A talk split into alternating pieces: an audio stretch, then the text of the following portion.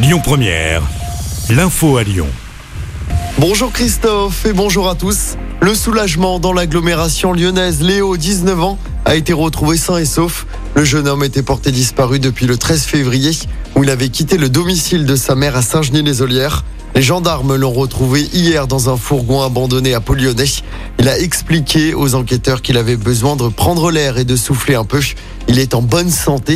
Un appel à témoins avait été lancé. Ils veulent être concertés sur la fusion entre Oulin et Pierre Bénite. 300 personnes ont manifesté hier soir devant la mairie d'Oulin juste avant le conseil municipal. Manifestation à l'initiative des partis d'opposition.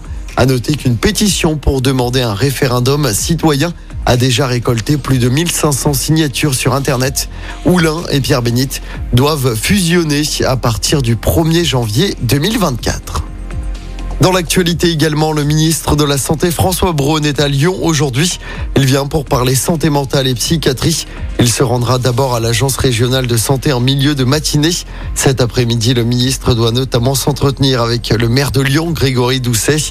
François Braun doit aussi se rendre au Vinati. Ce sera en fin de journée.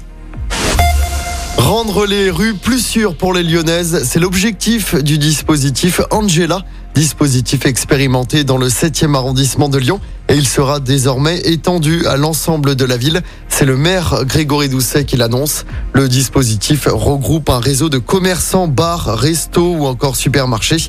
Et si une personne se sent en insécurité dans la rue, elle peut demander Angela. Ce prénom mot de passe assure aux victimes une rapide mise à l'abri. Nous sommes allés voir les commerçants qui ont mis en place le dispositif dans le 7e c'est bien parce que ça permet aux gens de se sentir en sécurité ici. Et je pense que c'est des pas, des petits pas à faire euh, qui globalement peut-être derrière vont permettre aux, aux filles de se sentir peut-être plus en sécurité. Maintenant, il y a encore beaucoup de boulot, malheureusement.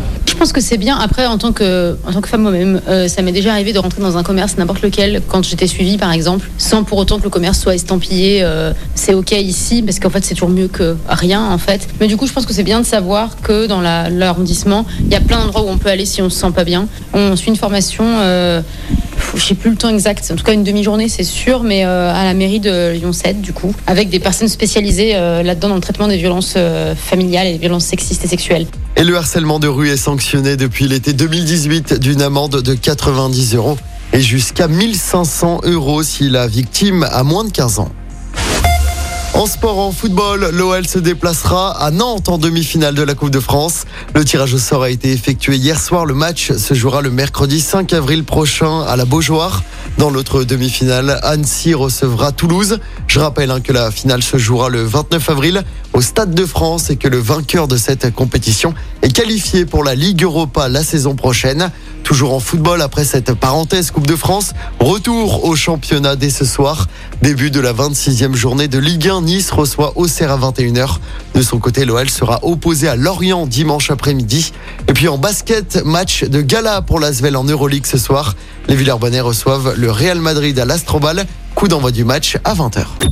Écoutez votre radio Lyon Première en direct sur l'application Lyon Première, lyonpremière.fr et bien sûr à Lyon sur 90.2 FM et en DAB+.